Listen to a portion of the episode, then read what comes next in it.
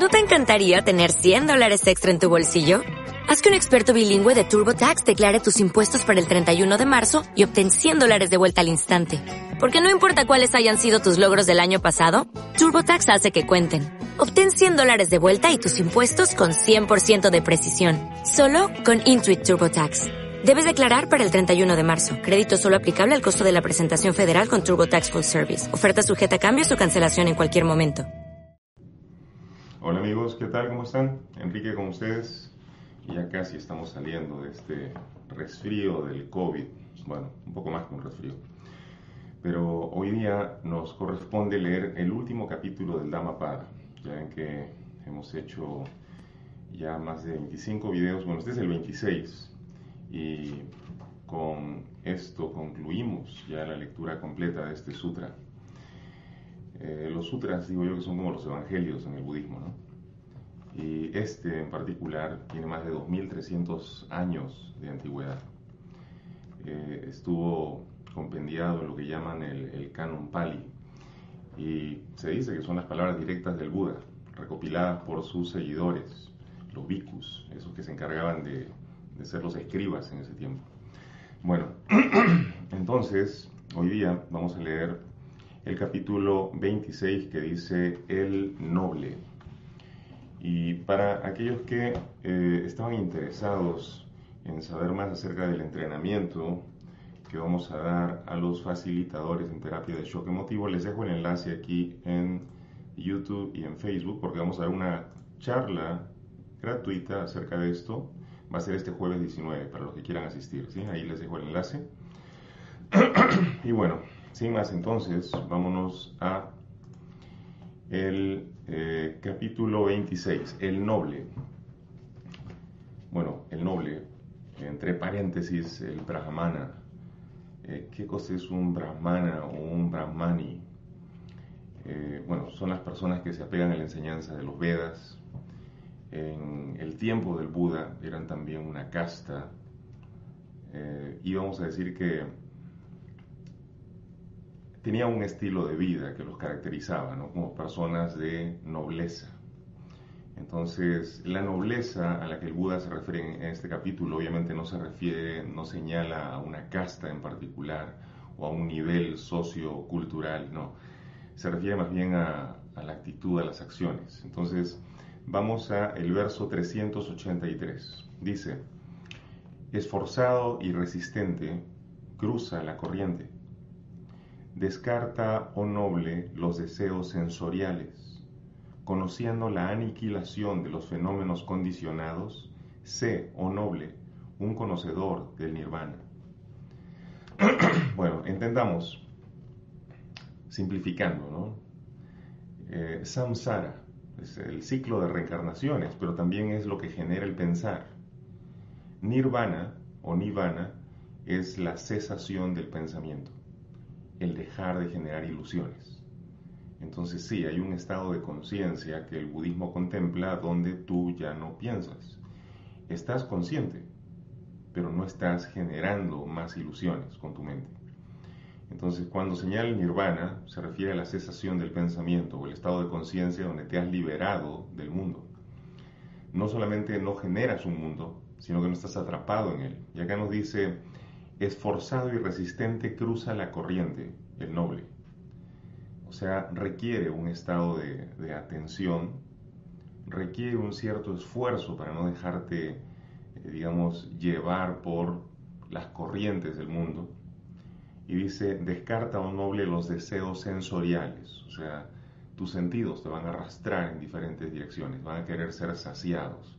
Y tú, sin embargo, vas a observarlos y no te vas a ir ni al extremo de la renuncia absoluta ni tampoco a la entrega completa a la satisfacción de los sentidos.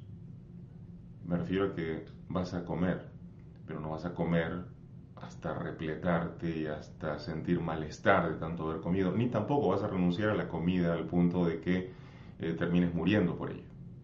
Recuerden que el sendero que plantea el Buda es el sendero del medio. Entonces, conociendo la aniquilación de los fenómenos condicionados, conociendo que todo aquello que existe en el mundo tiene un principio y tiene un final. Sé, oh noble, un conocedor del nirvana. sea, no te apegues a lo condicionado. Más bien suelta todo condicionamiento y libérate. El verso 384 dice, mediante la meditación y la visión cabal, el noble alcanza la más alta sabiduría y liberándose de toda atadura del que sabe, se extingue. a ver, entonces se nos invita a la meditación, la contemplación, o como le decían los antiguos budistas, la compostura. Estás en una posición donde estás observando el fluir de tu mente sin juzgar, dejando pasar los pensamientos, las emociones, los sentimientos. Los ves llegar y no tratas de resistirte a ellos. Los ves pasar a través de tu mente y no te aferras tampoco a la experiencia de lo que te traen. Los ves irse y no los persigues. Simplemente van pasando a través de ti. En la medida en la que no te identificas con ellos, dejas de ser condicionado por la influencia de esa mente. Entonces acá nos dice, mediante la meditación y la visión cabal, bueno, la visión cabal podemos traducirle lo que actualmente llamamos mindfulness, o el estado de alerta, consciente. Dice, el noble alcanza así la más alta sabiduría, meditando y haciendo mindfulness, o teniendo una atención plena. Ahora esto puede ser malinterpretado, ¿no? Porque en muchos textos budistas se dice, por ejemplo, que tienes que soltar el foco de atención. Entonces, ¿cómo es que me está invitando a tener una atención plena y al mismo tiempo que suelte el foco de atención? Bueno, atención plena significa que estás plenamente atento a todo lo que acontece sin poner la particularidad de tu atención en algo. Estás simplemente en observación. Por ejemplo, cuando meditas, puedes prestar atención a tu respiración un rato, hasta que sientes la calma, y luego prestas atención a la calma en tu cuerpo. Y de pronto puedes percibir como que ya no estás respirando, y está bien. Y de pronto sientes que caes más profundamente en el estado, y está bien. Estás observando todo el proceso, ¿sí? No estás tratando de refrenarlo, no estás tratando de abrazarlo, no estás tratando de perseguirlo, simplemente estás pasando por las experiencias. Eso es lo que consigues mediante la meditación y la visión cabal. Te dice, alcanza la más alta sabiduría liberándose de toda atadura del que sabe. Se extingue. A ver, yo puedo decir, este, aquí hay una tarjeta. Ok. Puedo observar el objeto, tarjeta, pero ¿existe realmente el objeto sin el observador? ¿Y en qué instancia el observador y el objeto son uno solo? A ver, piensen ustedes en esto. Este objeto es hecho de eh, fibras vegetales, probablemente. Digamos, de, el papel se ha hecho de pino. Por lo tanto, aquí hay corteza de pino. También hay este, pintura. Ah, hay letras allí, no se pueden ver con la luz, pero hay pigmentos. Esos pigmentos pudieron haber salido de, de repente, minerales, arcillas, o incluso algunos pigmentos también este, tipo animal o vegetal. Lo que sostengo aquí puede parecer un pedazo de papel, una tarjeta, pero al mismo tiempo es la historia de todos esos minerales y todos esos vegetales y todas esas cortezas de pino, y, todo lo que dio forma, también la inspiración del artista que diseñó esta tarjeta, todo está allí. Sin el artista, sin el mineral, sin el pino, esto no hubiese sido posible. Ahora, ¿sería esto posible sin el observador? ¿Tendría algún sentido sin el observador? El que está mirando la tarjeta. Bueno, vamos a decir que si esta tarjeta en realidad es la composición del artista, de los minerales, de las maderas y todo lo que contribuyó a la formación de este fenómeno que ahora tengo al frente. Quiere decir que sin ese fenómeno previo, que es el universo entero, esto no hubiese sido posible. Ahora entonces, si esto no existiera como tal, si no es más que una composición, pregúntense ustedes qué es el observador no es también una composición, no es también la suma de lo previamente aprendido, la influencia de sus padres, la educación que recibió, las lecturas que hizo, las cosas que le parecieron valiosas, que apreció e integró, las cosas que desechó. ¿No es ese observador también mutable, cambiante, inestable como este objeto? Yo puedo soltar el objeto e imaginarlo ahora. Tú puedes decir, el objeto no existe más que como una proyección de tu propia mente. Y ahora entonces deberías preguntarte, ¿es el observador un objeto generado por tu propia mente? ¿Será que a final de cuentas todo lo que hay es una mente observando? Es importante que consideremos todas estas cosas porque hacia eso es a donde el Buda quiere llevarnos con todo esta, este discurso.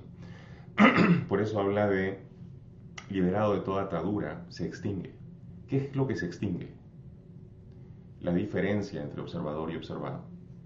¿Qué es lo que se extingue? La identidad con un individuo, una persona, un yo. Eso es lo que se extingue. Todo lo que queda entonces es una especie de observación total.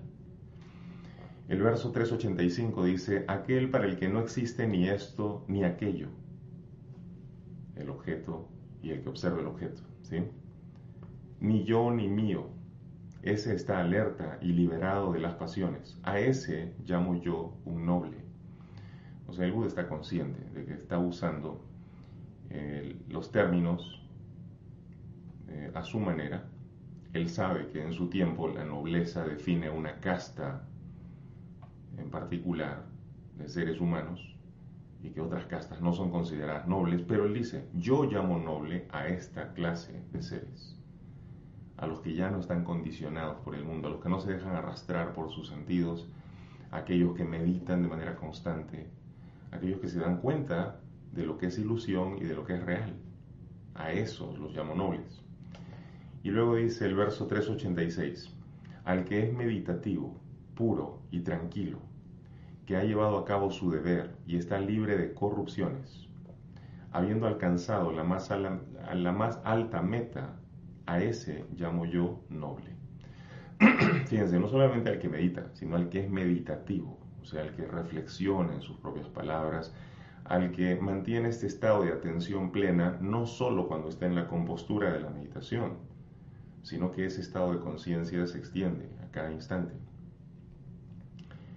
Ayer estaba leyendo a, un budista, un monje, eh, perdón, él es este, vietnamita, eh, Thich Nhat Hanh.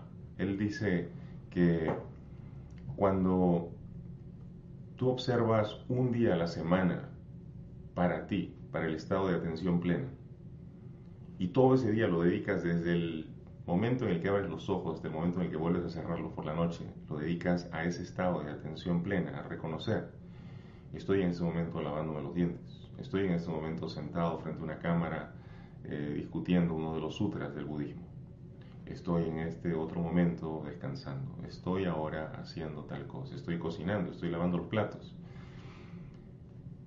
Si tu atención puede ser tan plena cada instante, te dice él, puedes llevar ese estado de atención plena de ese día que era tuyo, dedicado a eso, a todos los otros días también. Eventualmente ya no se trata nada más de meditar un día a la semana, sino que adoptas un estado meditativo que puedes llevar contigo a todos los otros días.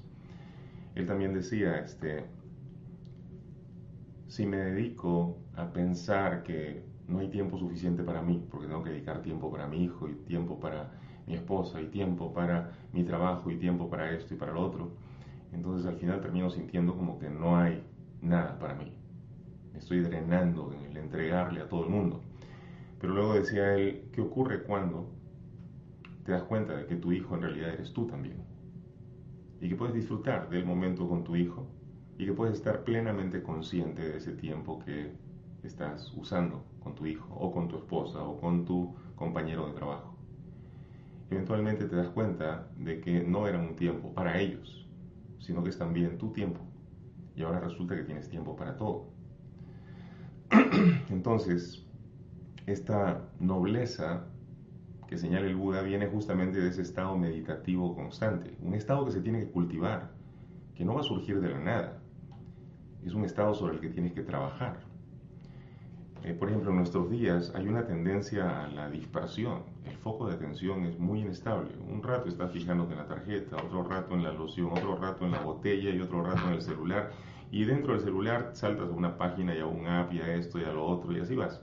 Entonces, es como que no hay posibilidad de tener atención plena a ningún instante porque está siendo arrastrado porque esto me dio risa y porque esto me hizo llorar y porque esto me llevó a tal sitio y porque esto me condujo a tal información y ahora me molesté. Y eres como un torbellino de emociones que van en cualquier dirección. Y terminas olvidándote completamente de ti.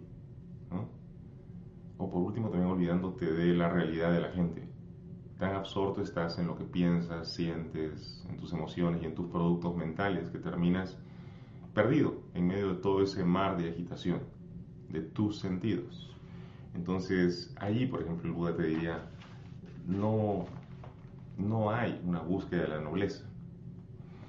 El verso 387 dice, el sol brilla de día, la luna brilla de noche. En su armadura brilla el rey guerrero. En la meditación brilla el noble, pero todo el día y toda la noche brilla el Buda en su esplendor.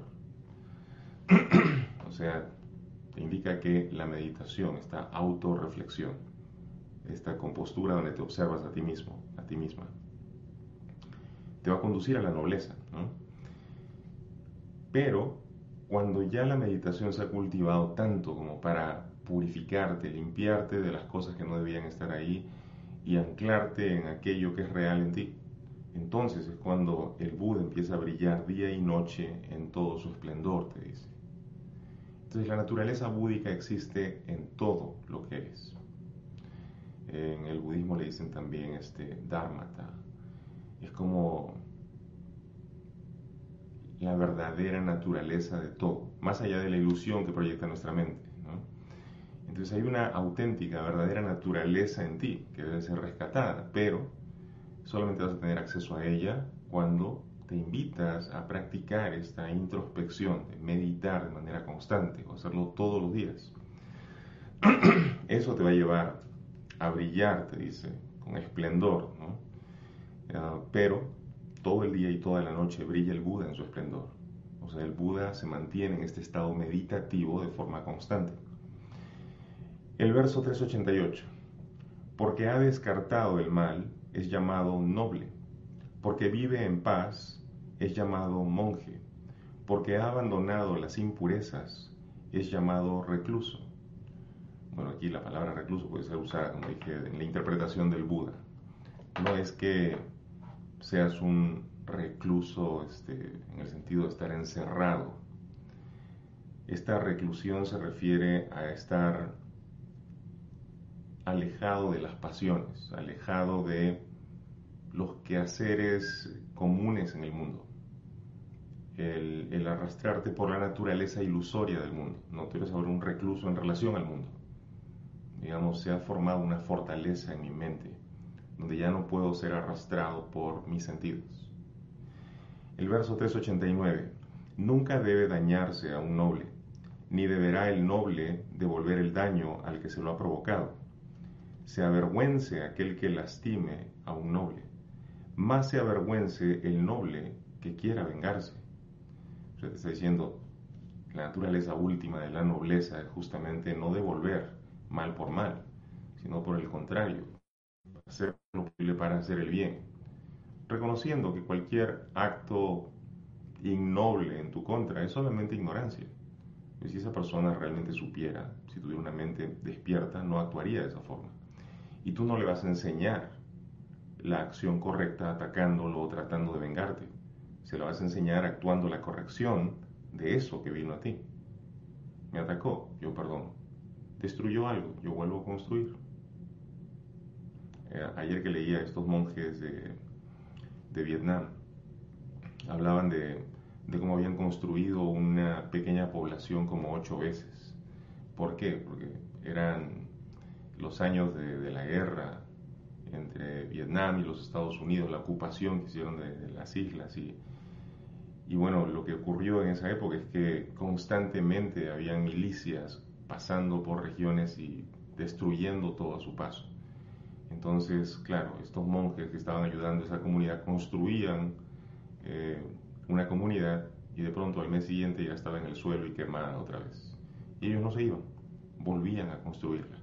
Se organizaban otra vez, conseguían los recursos, volvían a edificarla y volvían a devastarla eh, los ejércitos, las milicias que pasaban por ahí. Y les preguntaban a los monjes por qué no se van a ayudar en otra área, por qué aquí, ya han reconstruido esto como ocho veces. Y, y, la respuesta que da uno de los monjes se me hizo fascinante. Decía, este, no se trata de la reconstrucción de la población, se trata de dejarles saber que estamos aquí, que hay esperanza. Esta gente ha vivido toda su vida acá, acá tienen sus tierras, aquí tienen sus animales. Y con nuestra acción de volver a construir les dejamos saber, hay esperanza. No importa cuántas veces tengamos que volver a construir. ¿Se dan cuenta la nobleza de eso? Bueno, esa es la nobleza que el Buda señala aquí. Verso 390. Dice, no es pequeña la recompensa del noble que no toma represalias. Cuando la mente es apartada del placer y cesa el intento de dañar, el sufrimiento amaina. O sea, te dice tanto el apego a lo placentero como el horror por el daño y el malestar. Ambas cosas van a cesar, van a ir apaciguándose en la medida en la que tú no buscas represalias. Aparentemente me hicieron daño. Aparentemente la milicia destruyó la comunidad que yo había construido. ¿Debería yo armarme para atacar esa milicia? No, simplemente reconstruyo otra vez. Y es lo que nos está indicando acá. Cuando la mente es apartada del placer y cesa el intento de dañar, de devolver mal por mal, el sufrimiento amaina, el sufrimiento se deshace. Verso 391. El que no comete ningún mal con el cuerpo, la palabra y la mente. El que se autocontrola en estos tres aspectos, cuerpo, palabra y mente. A ese lo llamo noble. El verso 392 dice, reverenciese devotamente a cualquiera que haya comprendido la doctrina, o sea, la enseñanza del Buda, el Dhammapada, predicada por el iluminado. Como un brahmin reverencia el sacrificio del fuego a ver, los brahmins o el brahmana hace ofrendas, ¿no? Eh, si alguna vez han visto, por ejemplo, el Agni Hotra, es una práctica brahmánica, donde colocas una especie de pirámide, pones una cierta ofrenda y la quemas ahí, el fuego se eleva, se tiene que hacer a ciertas horas, se respetan ciertas características propias del ritual. Bueno, acá te dice, reverenciese devotamente a cualquiera que haya comprendido la doctrina de la enseñanza. Como un brahmin reverencia el sacrificio del fuego. Te dice que deberías observar la nobleza, como un fuego que está ardiendo de manera constante, que es digno de ser mantenido ardiendo, que deberíamos sentir veneración por esa, esa nobleza, respetarla y nutrirla también, hacer lo posible para que siga ahí. Verso 393. No por dejarse el pelo trenzado, ni por el linaje, ni por el nacimiento se vuelve uno noble, sino aquel que es verdadero y recto, puro, ese es un noble. Bueno, aquí entonces rompe ya con la idea de las castas, ¿no? Eh, no se trata de que porque hayas nacido en una familia rica o porque te adornes el cabello con las trenzas que corresponden a un cierto grupo espiritual. Eso no te hace noble. Lo que te hace noble, te dice, es ser recto, ser puro de pensamiento, ¿no? cultivar en este caso lo que es el autocontrol en el cuerpo, la palabra y la mente. El verso 394. ¿De qué sirve el pelo trenzado, oh necio? ¿De qué sirve tu ropa de antílope? Interiormente estás lleno de pasiones, pero permaneces limpio por fuera. O sea, es casi como te dijera que la apariencia de esta fruta es deliciosa, pero cuando la muerdes está podrida y está llena de gusanos adentro. O sea, te dice, es necio el vivir de las apariencias, cuando lo que hay dentro es una agitación constante por el hecho de que no has trabajado en tu nivel emocional, no tienes un autocontrol. El verso 395. Al hombre que lleva túnica hecha de apaños, que es delgado, de vigorosas venas, que medita solo en el bosque, a ese llamo yo noble. O sea, fíjense interesante, ¿no? Porque uno podría decir, pero ahí está hablando de apariencias. pero está hablando de un cultivo. O sea, una persona no se ha convertido en esto de la nada. Lleva túnica hecha de apaños, o sea, no es un tejido noble, simplemente algo con lo que cubrirme. Es delgado, lo que quiere decir que no se da a los excesos, no está comiendo de más, está simplemente nutriéndose con lo necesario. Hay un balance interno de vigorosas venas. O sea, quizás no son los músculos los que resaltan en esta persona, pero está conduciendo la vitalidad con todo su cuerpo. Que medita solo en el bosque, que se da ese espacio para autoconocerse. A ese llamo yo noble. Verso 396. Yo no llamo merecidamente noble a uno porque ha nacido en tal linaje o de madre Brahmin no puede serlo merecidamente quien no se ha liberado de los impedimentos. El que está libre de impedimentos mentales, libre de ataduras, a ese llamo noble. O sea, no es por cuna que eres noble. La nobleza viene de cultivarla. La nobleza viene de haberte liberado de los impedimentos en tu propia mente, de encontrar un balance interno, una ecuanimidad, de no dejarte arrastrar por los sentidos. El verso 397, el que ha cortado todas las ataduras, ¿con qué? Con las ilusiones, los apegos al mundo. El que ha cortado todas las ataduras y no tiembla, o sea, ya no se asusta, así porque sí. El que ha ido más allá de toda atadura y es libre, a ese llamo yo noble. El 398. El que ha cortado la correa de la malevolencia las riendas de la codicia y la cuerda de las herejías, junto con la erradicación de las tendencias latentes, y ha diluido la ignorancia, y es un iluminado, a ese llamo yo noble. Entonces el noble ha adquirido el conocimiento, en contraposición a vivir en la ignorancia. El noble lo ha cultivado en una reflexión constante, en un meditar, en un buscar la sabiduría cuesta, hay esfuerzo en ello. Por eso decía al inicio, esforzado y resistente cruza la corriente. Así tendríamos que ser, ¿no? esforzados, resistentes, para poder cruzar esto. ¿Por qué? Porque se nos va a querer arrastrar en una dirección o en otra. Entonces tenemos que cortar con la correa de la malevolencia, el impulso a hacer daño. Tenemos que cortar con las riendas de la codicia, el apego a las cosas del mundo. Cortar la cuerda de las herejías, y dice junto con la erradicación de las tendencias latentes y el que ha diluido la ignorancia, a ese lo llamo noble. El 399 dice, el que sin odio padece reproches, golpes y castigos, o sea, aparentemente el mundo lo ataca. Para quien la paciencia es su arma y poder, a ese llamo yo noble. El brahmana, por ejemplo, de los brahmanas. En los Vedas se dice que podía la gente insultarlos, golpearlos, y ellos permanecían en un estado de ecuanimidad, de calma, deseándole la paz al otro. Esto se parece mucho a la idea de, del cristianismo cuando dice, maestro, ¿qué deberíamos hacer este, cuando nos abofetean ¿no?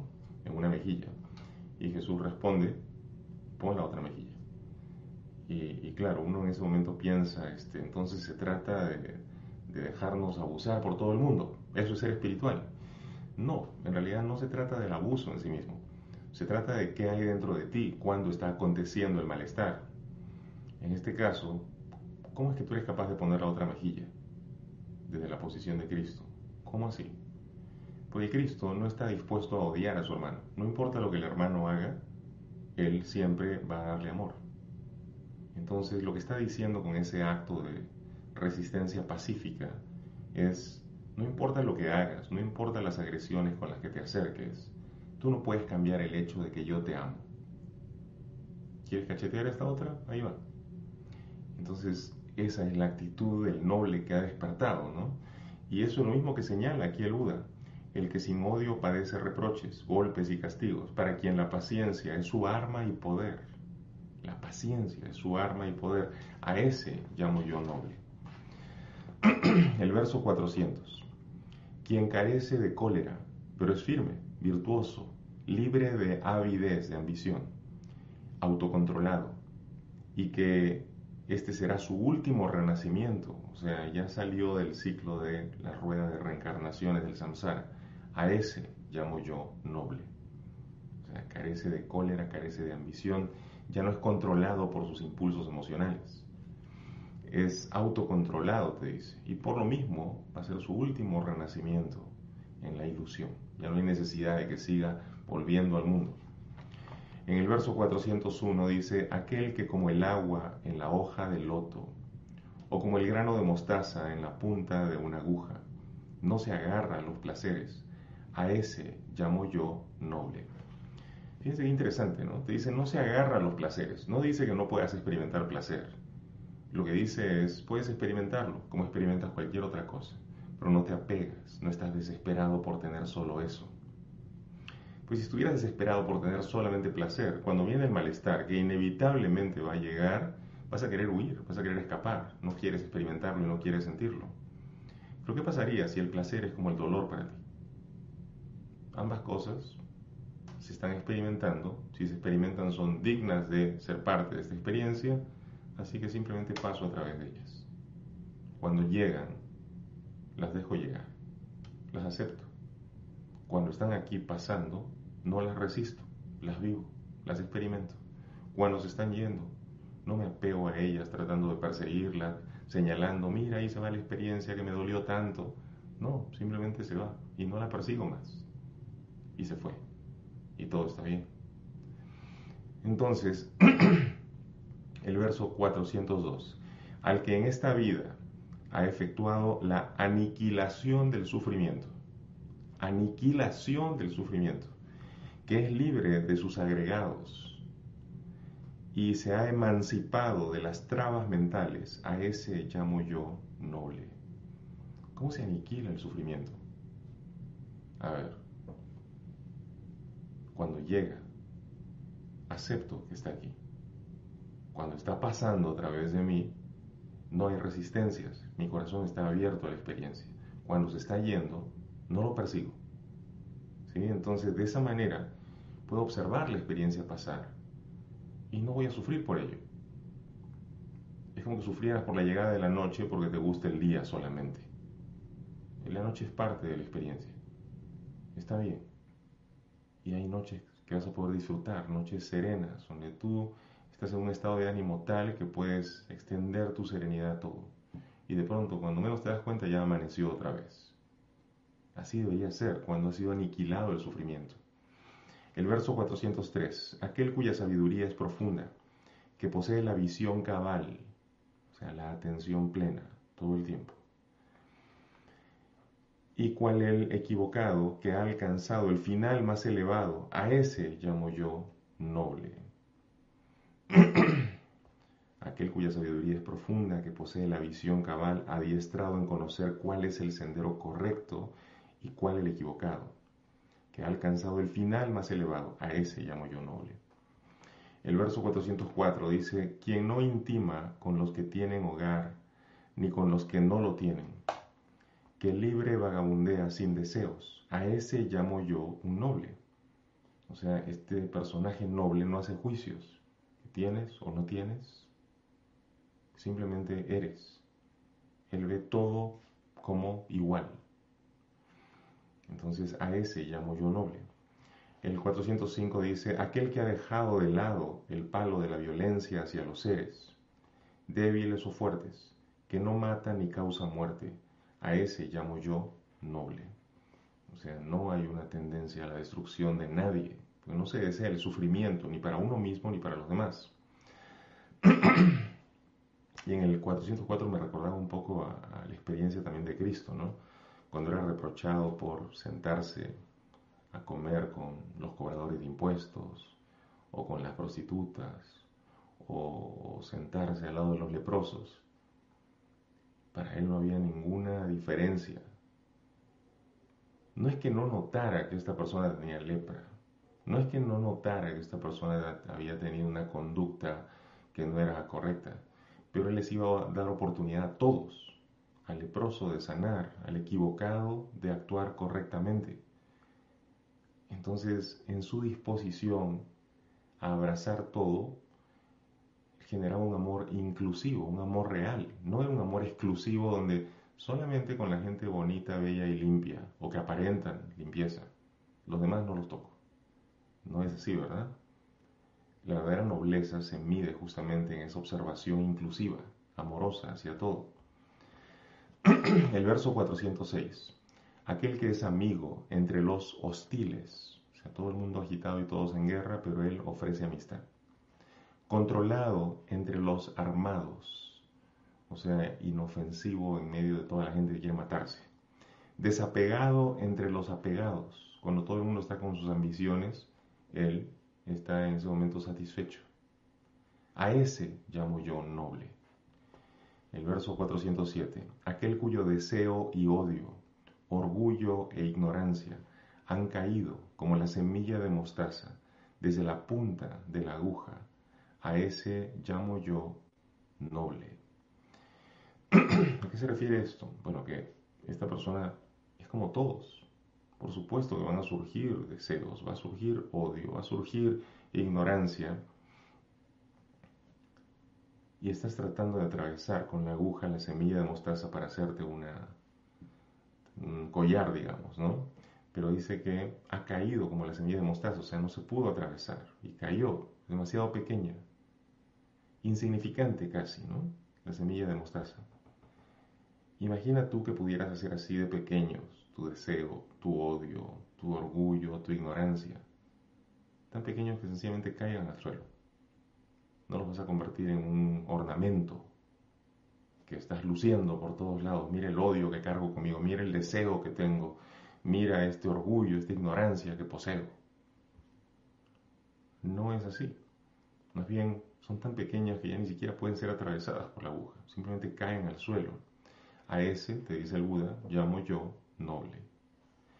Verso 408. Aquel que solo profiere palabras gentiles, instructivas, que está procurando dar información, ayudar, elevar la vida de los demás.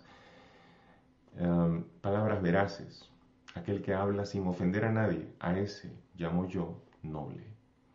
Entonces sí, en el budismo hay una invitación al uso correcto de la palabra a no usar insultos, a no estar este, señalándole pecados a todo el mundo. No, no, no, fíjate en las cosas positivas de la gente, en lugar de estar dando tanta atención a las cosas que no quieres ni en ti ni en los demás.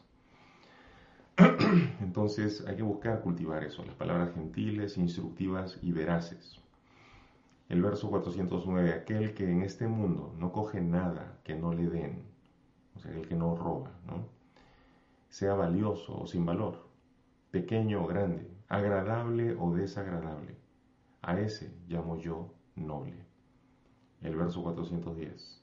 Aquel que no tiene anhelos en este mundo ni en el próximo, libre de deseos y emancipado, a ese llamo yo noble. Es interesante considerar esto y detenernos ahí, ¿no? Porque uno dirá, pero todos necesitamos un objetivo que alcanzar en esta vida. Todos necesitamos un anhelo. Por ejemplo, si tengo hijos, obviamente siento el deseo de que mi hijo tenga éxito, que consiga esto, que consiga lo otro. Pero ¿qué tal si pudieras estar libre de deseos y emancipado? ¿A qué se refiere con esto? No le voy a imponer a mi hijo el camino que yo hubiera querido seguir y que porque no seguí ahora quiero que mi hijo siga. No, eres libre, hijo. Y mi amor te acompaña donde vayas.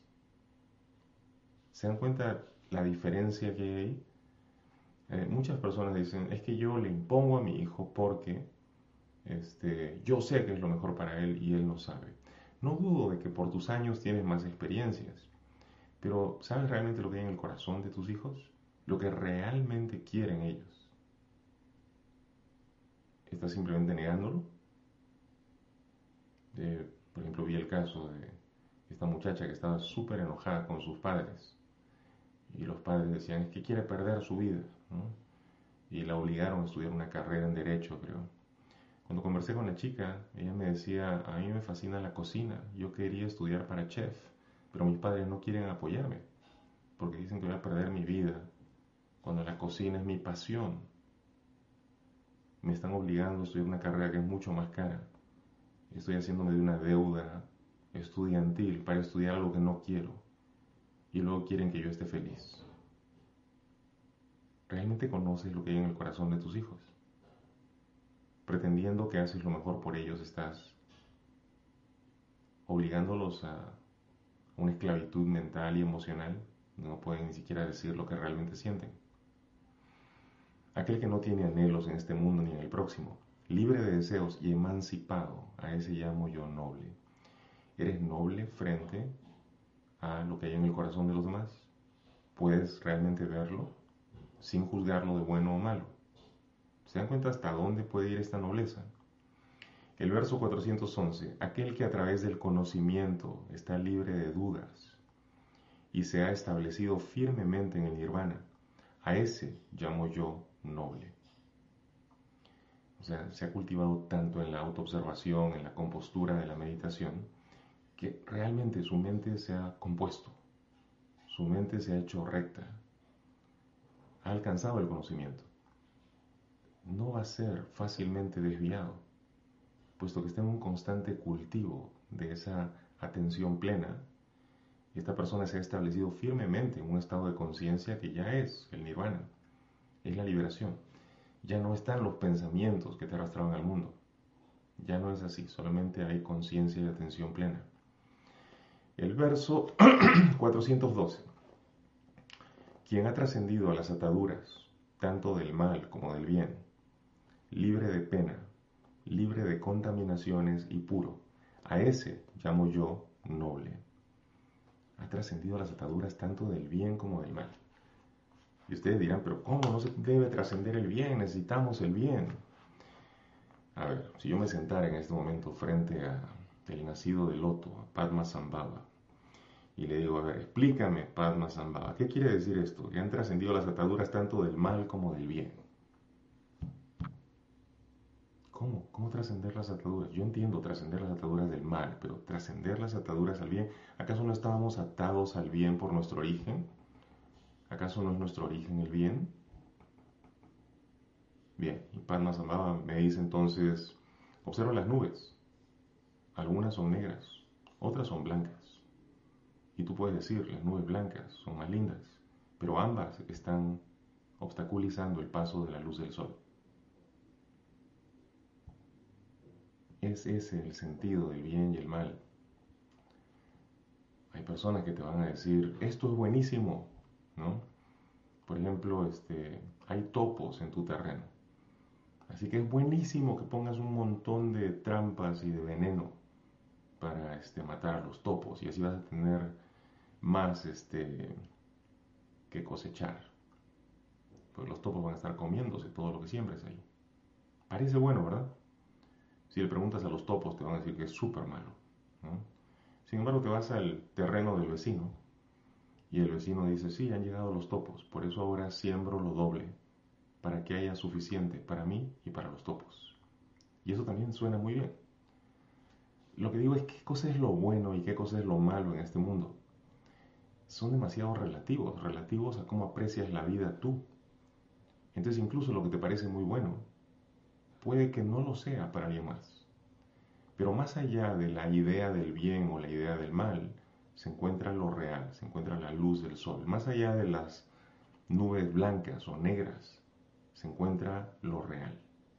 Y puedes acceder a ello. Pero para eso necesitas, primero, como te dice acá, trascender las ataduras, tanto del mal como del bien. Ahora, tú no puedes imponerle a los demás, renuncia a tu idea del bien. No, tú trabájalo en ti. Reconoce cómo has estado limitado por la idea de lo que tú considerabas que era bueno. Libérate tú. Y de repente con tu ejemplo puedes enseñarle a alguien. Pero no trates de imponerle al otro. Suelta tu manera de pensar que eso es bueno. No. Más bien respeta las creencias de los demás. Respétalas hasta donde sea posible y procura seguir actuando con corrección. Ya no lo que es bueno ni malo, sino lo que es correcto, lo que se necesita hacer, por el bien de todos, ya no nada más por el bien de este individuo, sino por el bien de todos. Eso sería la luz del sol, ¿verdad? Más allá de las nubes blancas o negras. A ver, el verso 413 dice, aquel que está libre de mancha, inmaculado como la luna, puro, absolutamente sereno y claro, aquel que ha destruido la sed del devenir, la sed por el futuro, un futuro donde voy a estar mejor, a ese llamo yo noble.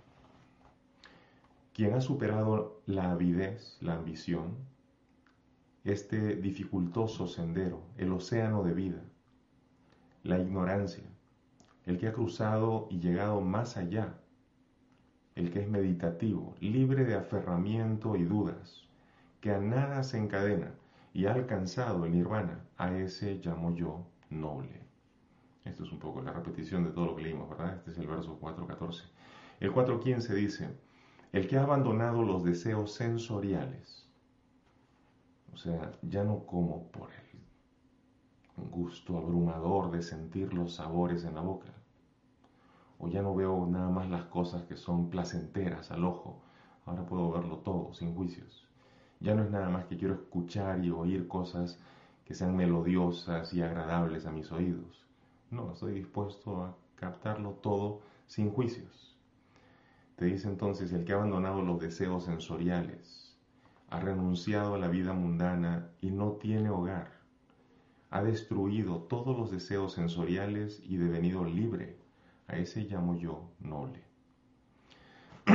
Entonces, la verdadera libertad y nobleza viene de controlarte a ti mismo, no de controlar a la gente ni al mundo, no de controlar a tus hijos o a tu pareja.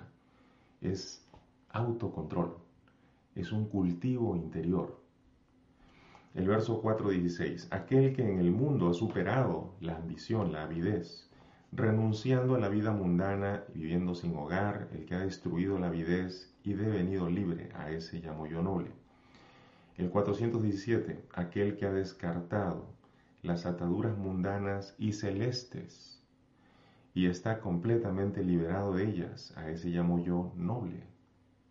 A ver, paremos ahí. ¿Cómo que ha descartado las ataduras mundanas y celestes? Ya no digo que las ataduras mundanas están eh, señaladas por la atracción de nuestros sentidos, los apasionamientos que sentimos, pero ¿cómo son las ataduras celestes? Eh, a ver, quizás a muchos de ustedes les ha ocurrido que luego de cultivarse espiritualmente por una temporada empiezan a tener experiencias extrañas.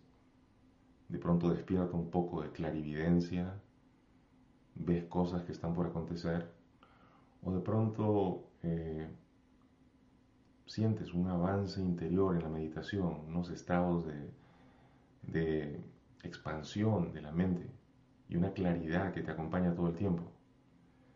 Eso es parte de esta atracción a la experiencia de lo celestial, digamos. La experiencia también puede percibirse a veces afuera. Es como que se te presentan seres de luz de repente o tú mismo emanas luz y, sientes esta tentación a querer agarrarte de esa experiencia. Mira toda esta luz que emano, mira toda esta luz que se me acerca, mira estos seres que se me han presentado. Si puedes trascender incluso esa experiencia, la experiencia de lo celeste, de lo celestial, eso te lleva a ese plano de nobleza también porque no estás viviendo esas experiencias para separarte de la gente o para convertirte en algo diferente de ellos. Y pretender que eres algo especial porque estás viviendo esas experiencias, te está sacando de tu verdadera naturaleza. Estás perdiendo el dharmata que mencionamos hace un rato. Tu naturaleza esencial se dispersa cuando te sientes separado, o único, o diferente, o mejor frente a lo que es inferior. Entonces aquel que ha descartado las ataduras mundanas, y las ataduras celestes también. Y está completamente liberado de ellas. A ese llamo yo noble. en estos días yo estudiaba los discursos de, de Padma Sambhava, el nacido de Loto, y él decía, este, te da instrucciones claras acerca de cómo meditar. Te dice cuál debería ser la actitud correcta. Pero no vas a ver que él te cuente sus experiencias. Y me encontré con el Sakyamuni su luz radiante era tal y cual, y yo sentí tal y cual cosa. Es muy raro que él cuente sus experiencias con la luz. Y en todo caso solamente las va a contar cuando aportan al colectivo. Pero no hay un dejarse absorber por la experiencia y estar hambriento de tener más experiencias de ese estilo. ¿Se dan cuenta? No hay una atadura ni al mundo ni a lo celeste. Luego el verso 418. El que está más allá del placer y el desplacer seré y el, bueno, displacer no es una palabra muy usada, pero y el desplacer sereno, sin manchas, y que ha conquistado sus agregados, o sea, lo que genera la mente-cuerpo. Aquel que es tenaz, a ese llamo yo noble. O sea, te está indicando que hay necesidad de ser fuerte, de ser tenaz en el proceso, o sea, ser persistente. Vamos a hacer aquí una diferencia entre lo que es fuerza y poder, ¿sí? Incluso en la física, cuando hablamos de fuerza, se habla de que hay otra que va en sentido contrario. Si tú la puedes ejercer es porque la ejerces en relación a otra cosa que se opone a ti.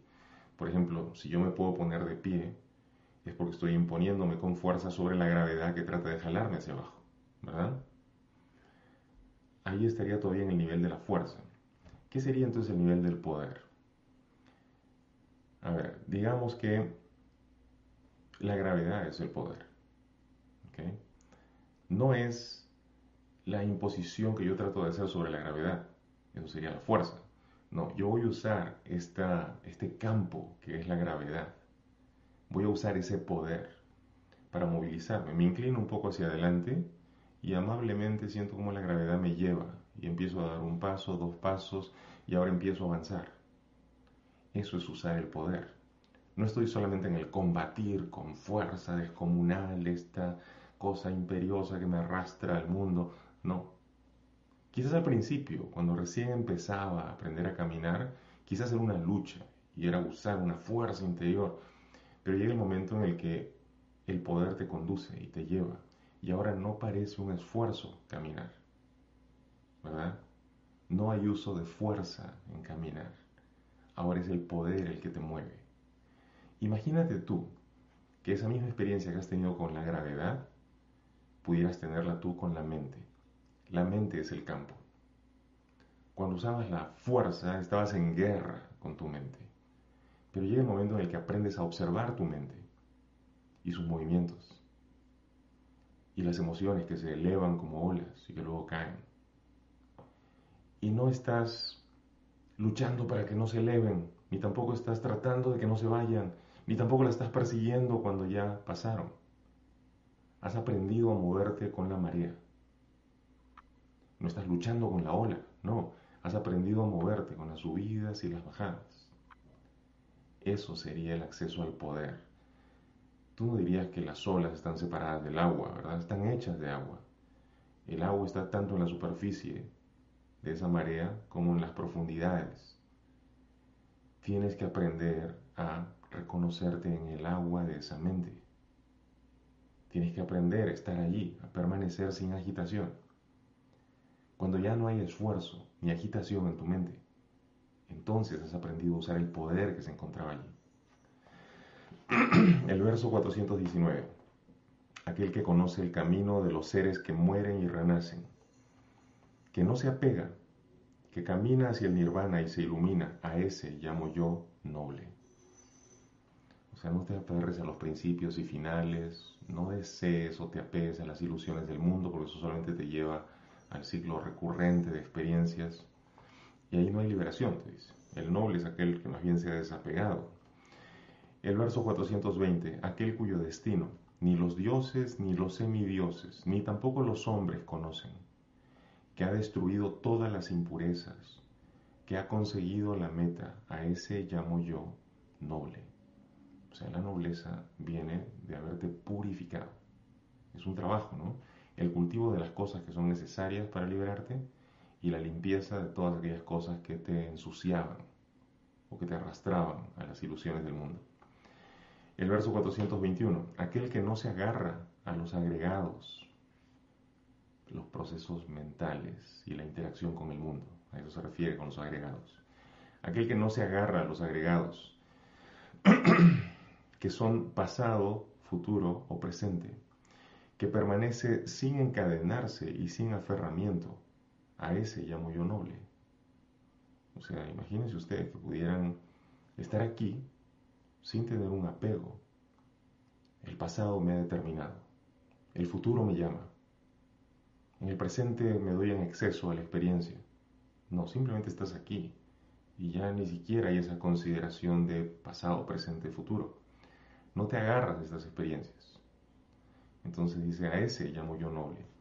El 422, aquel sin miedo, el noble, el héroe, el gran sabio, el conquistador, sin deseos, el limpio, el iluminado, a ese llamo yo noble. Está resumiendo aquí el Buda. En el 423, el último párrafo dice, aquel sabio que conoce sus vidas previas, que percibe el cielo y el infierno, que ha llegado al final de los nacimientos y que ha alcanzado el supraconocimiento y ha completado su labor viviendo la vida santa, a ese llamo yo noble. a ver, ¿quién es este sabio que conoce sus vidas previas? Yo sé que aquí es cuando la gente dice, pero tendrías que tener un estado de conciencia particular para recordar todas tus vidas. Ah, ¿Realmente hubieron tales vidas? A ver, si esta experiencia es una ilusión, si no hay un yo como tal, sino que este yo, esta personalidad es una construcción, entonces esto no es real, ¿verdad? Y todas las otras experiencias que me construí antes son igualmente irreales. A ver, si esto es un sueño ilusorio, todas las otras experiencias previas fueron igualmente sueños ilusorios. Dime tú cuál es más real. Todos son sueños y de todos los sueños necesitas despertar. Entonces, ¿a qué se refiere con el conocimiento de sus vidas previas? A ver, a duras penas puedes recordar lo que hiciste ayer. ¿Tú crees realmente que puedes recordar todo lo que pasó en una vida anterior? Yo digo que hay cosas, por ejemplo, que he aprendido. 2 más 2 son 4, ¿ya? Y de aquí a 30 años probablemente voy a seguir recordando que 2 más 2 son 4. Está integrado. Lo he vivido tantas veces sumando estos dos objetos con estos otros dos, que es 4, que ese aprendizaje es mío. Ahora yo soy 2 más 2 es 4. En ese sentido, esa experiencia de días previos de mi infancia está aquí conmigo. No se ha olvidado, nunca se va a olvidar. Lo que es realmente valioso e importante está aquí contigo te dice aquel sabio que conoce sus vidas previas.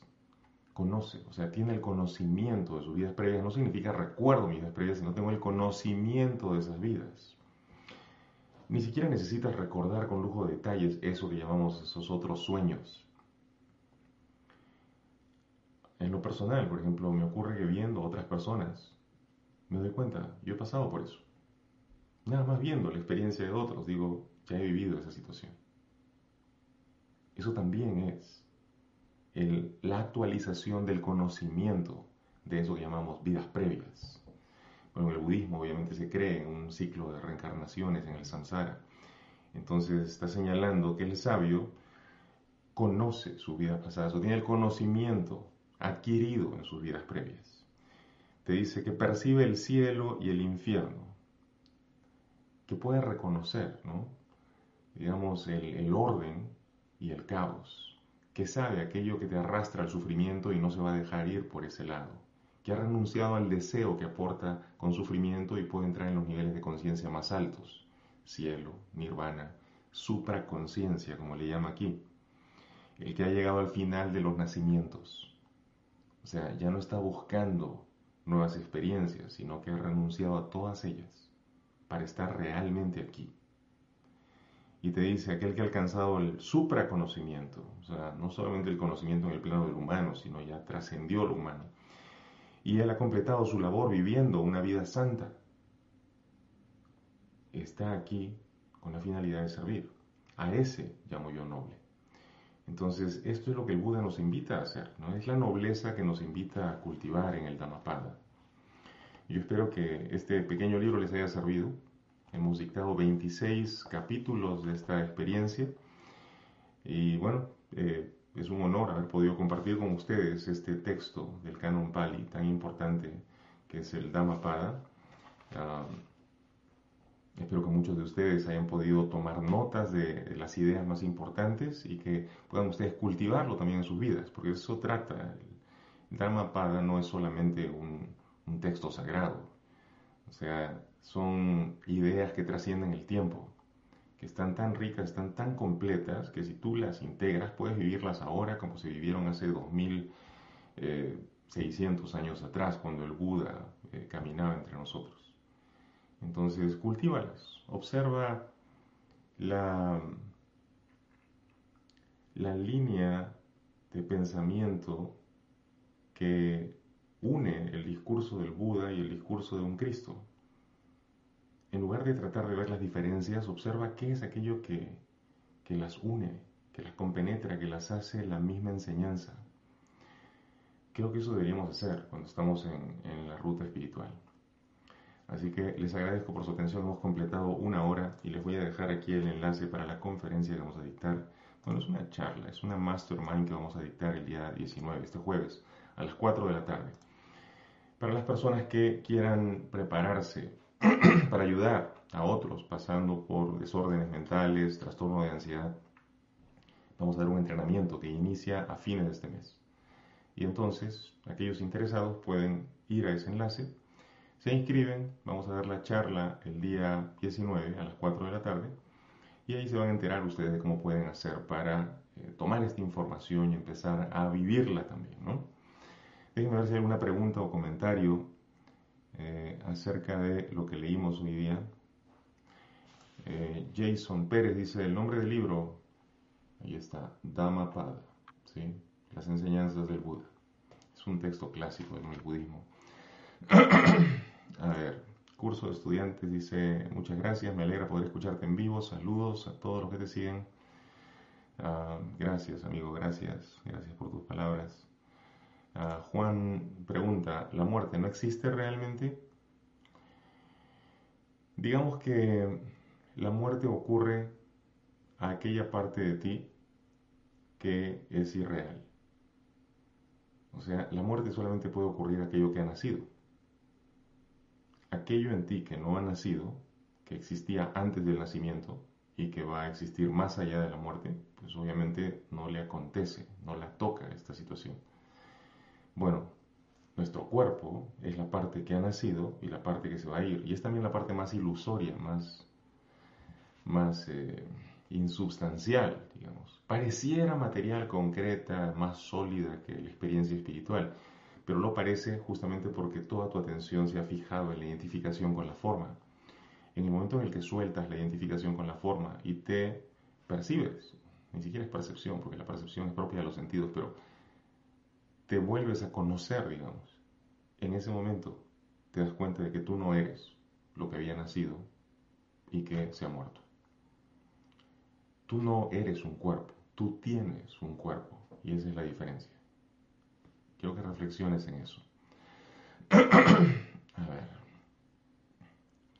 Bien, yo creo que esas son las preguntas acerca del tema de hoy. A ver, Hilda Huerta dice, si me acerco a Dios me pone pruebas difíciles y si me alejo también. Las cosas van mal por no caminar con Dios. A ver, Hilda, entonces lo que estás diciendo es que si camino con Dios, Dios me pone a prueba y las cosas se ponen horribles, y si camino sin Dios, todo se pone mal y la paso terrible también. Así que si estoy con Él como si estoy sin Él, estoy mal, es lo que estás diciendo. ¿ah? Qué interesante lo que dice Hilda, ¿verdad? Porque yo estoy seguro que la percepción que tiene Hilda la tienen muchísimos de ustedes.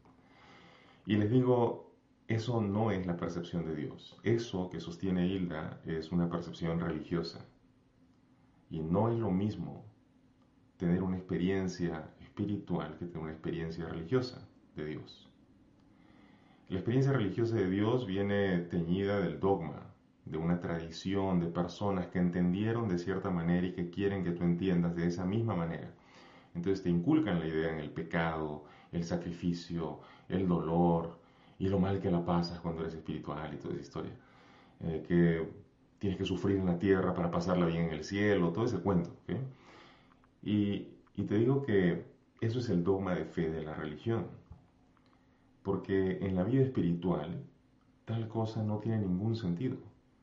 O sea, la experiencia de Dios es aquí y ahora. Y actuar el bien te llena de gozo, no te hace perder nada. Y realmente tú puedes encontrar que eh, caminar con Dios es caminar con tu verdadero ser. Entonces, absolutamente todo empieza a ser una bendición para ti. Te digo que la percepción que tienes es una percepción religiosa, dogmática, que tienes que quebrar porque te está haciendo daño. Mira cómo te hace ver las cosas. Es casi como si dijeras, este, vivir es doloroso y morir es horrible, no sé qué hacer. Si me entiendes, estás atrapada, es una trampa hecha de una concepción errónea. Te voy a recomendar, Hilda, que, veas los videos de este canal donde hablamos de un curso de milagros. Creo que va a limpiar tu mente de esos dogmatismos, de esas estructuras mentales que te tienen prisionera de tu propia mente, no del mundo ni de Dios, sino de tu propia mente equivocada. Y gracias a Dios que estás equivocada. De verdad, gracias a Dios. Es, es bueno hacer este reconocimiento. Qué bueno que estoy errado. Porque si Dios está correcto, entonces solamente basta seguirlo realmente para liberarme de toda esta atrocidad que yo mismo me había fabricado. Qué bueno que estoy equivocado, Hilda. Qué bueno que estás equivocada. Ahora puedes seguir la senda recta. Es como lo que decíamos hace un rato, ¿no? Las nubes blancas como las nubes negras, ambas bloquean la luz del sol. ¿Te das cuenta? Tenemos que trascender ambas. Tenemos que llegar a la verdadera luz, más allá de estas nubes. Por más que me digan, las nubes blancas son preciosas, parecen cúmulos de algodón, sí pueden ser bellísimas, pero están tapando la luz. Es importante, importante, Isla. Vean los videos del curso de milagros.